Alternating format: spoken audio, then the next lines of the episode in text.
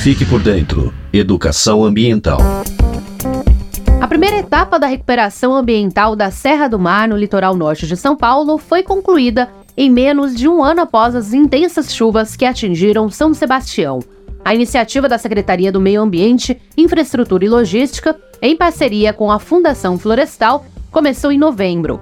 O foco inicial foi a Vila Saí, um dos pontos mais afetados pelos temporais. Ao todo, foram investidos 908 mil reais. Os serviços permitiram o plantio de leguminosas e arbustivas em mais de 2 hectares, utilizando uma técnica inovadora chamada hidrossemeadura.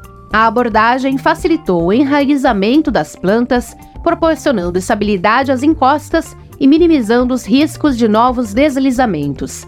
A escolha de leguminosas deve-se ao crescimento mais acelerado da espécie permitindo estabilizar o solo e desenvolver uma vegetação mais robusta, sendo uma solução duradoura e sustentável, como explica o diretor executivo da Fundação Florestal, Rodrigo Levkovic. Essa técnica promove a indução de um processo de restauração natural, porque você tem essa vegetação pioneira crescendo e aí ela sendo complementado com a chuva de sementes que a floresta propicia e foi acrescida da instalação de biomantas nas áreas mais declivosas e biorretentores para que pudéssemos é, melhorar a estabilidade do solo, diminuir o carreamento da lama e assim propiciar é uma maior estabilidade das encostas. Ainda no local, há outras ações coordenadas pelo governo de São Paulo, que incluem obras de drenagem, muros de contenção, recuperação de rodovias e construção de moradias.